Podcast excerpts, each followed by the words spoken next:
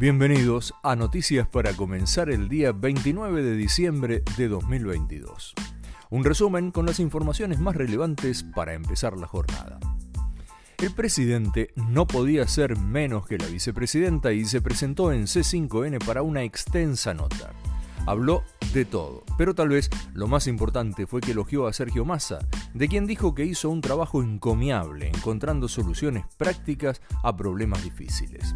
También habló de la AFA y dijo que Chiqui Tapia no quiso ir a la Casa Rosada porque él en su momento no lo apoyó para que asuma en la AFA. Pidió que el Frente de Todos vaya a las PASO con varios candidatos, rechazando así la designación a dedo de un candidato y reiteró que el fallo de la Corte que le otorga más coparticipación a la ciudad de Buenos Aires es incumplible. Hablando de eso, confirmó que se analizan nuevos impuestos para poder hacer frente a ese pago. Esos tributos serían al juego y a las LELIX. Un alivio para pacientes, médicos y farmacias. El Ministerio de Salud autorizó la utilización de las recetas enviadas por correo electrónico o WhatsApp. Sin embargo, el plazo de finalización será el 28 de febrero. Solo lo podrán utilizar pacientes de obras sociales y prepagas que tengan enfermedades crónicas. Los últimos días, la noticia más importante era la pronunciada suba del dólar o, como dicen los economistas, la devaluación del peso. Ayer solo aumentó un 0,28% y cerró a 357 pesos por unidad. Hablando de dólar e inflación, la UBA divulgó un estudio sobre la inflación anual. Señaló que los precios que más subieron en el año fueron los de indumentaria y calzado con un aumento del 122,4%. Los liberales aprovecharon para aclarar que esos rubros son los más protegidos de la importación. Se realizó una reunión entre Victoria Tolosa Paz y los piqueteros. Al término, se anunció que llegaron a un acuerdo y no habrá protestas para lo que resta del año. Bueno, Hoy ya es 29, solo quedan dos días. La AFIP invitará cordialmente a unos 20.000 contribuyentes a ordenar sus cuentas.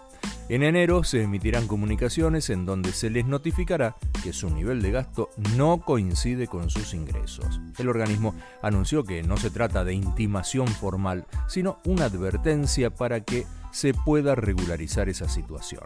El tradicional trabajo de la consultora Poliarquía dejó a más de uno contentos y a muchos preocupados. La encuesta de los personajes más influyentes reveló, para orgullo de los kirchneristas, que en primer lugar está la vicepresidenta, segundo Mauricio Macri, para regocijo de los halcones del PRO. Pero la decepción viene también en ambos partidos, ya que Horacio Rodríguez Larreta bajó dos lugares y se ubica sexto. Patricia Bullrich quedó décimo primero con una baja de seis lugares y ni hablar del hijo de la vicepresidenta, Máximo Kirchner, que quedó muy relegado en las posiciones y en franco descenso. Hace varios días en Twitter circularon fotos de Fabiola con Francisquito y el hogar a leña de olivos encendido. Todos se preguntaban por qué en pleno diciembre la estufa estaba prendida. Bueno, la vecina chismosa del barrio andaba diciendo por ahí que la primera dama solo va a la Quinta de Olivos a sacarse las fotos de rigor, pero que vive en otro lado. Retomando la información y dejando de lado los chismes, las abuelas de Plaza de Mayo encontraron al nieto número 132. Revelaron que se llama Juan José, fue víctima de sustracción, ocultamiento y sustitución de identidad en la provincia de Tucumán. Finalmente Grabois y los suyos volvieron del lago escondido. Luego de acampar y enfrentarse verbalmente con los empleados de la estancia de Joel Lewis, se fueron del lugar. A última hora se supo que el 21 de enero en el Partido de la Costa los intendentes peronistas bonaerenses lanzarán su propio espacio político. Un grupo de ellos de la primera y tercera sección electoral se reunió con la CGT y convinieron en que si la situación sigue así es imposible ganar una elección. En tanto, la Iglesia emitió el comunicado de fin de año. Sostuvo que es imprescindible superar la desmesura que nos lleva a agredir y descalificar a quienes no piensan como nosotros. En referencia a la puja entre Nación y Ciudad de Buenos Aires, llamó a tener un máximo respeto a la Constitución Nacional. Por otro lado, a última hora de la noche también, se supo que el juez Martínez de Giorgi rechazó los pedidos de Cristina Kirchner para detener a los referentes de Revolución Federal. El magistrado desestimó la solicitud, además de la indagatoria de Rosana Caputo y el allanamiento al departamento de la vecina de la vicepresidenta. Pasamos al nivel internacional. Se agudizó profundamente la crisis en Bolivia. Hubo incidentes en Santa Cruz luego del traslado del opositor detenido Luis Fernando Camacho a la ciudad de La Paz. El gobernador de Santa Cruz se encuentra detenido en una sede de la Fuerza Especial de Lucha contra el Crimen. La policía reprimió con gases lacrimógenos a un grupo de personas que incendió el edificio de la Fiscalía Departamental. En Brasil, Jair Bolsonaro hará la gran Cristina y no participará de la asunción de Lula da Silva a la presidencia. Viajará a Estados Unidos para pasar el fin de año, por lo que no estará presente el primero de enero.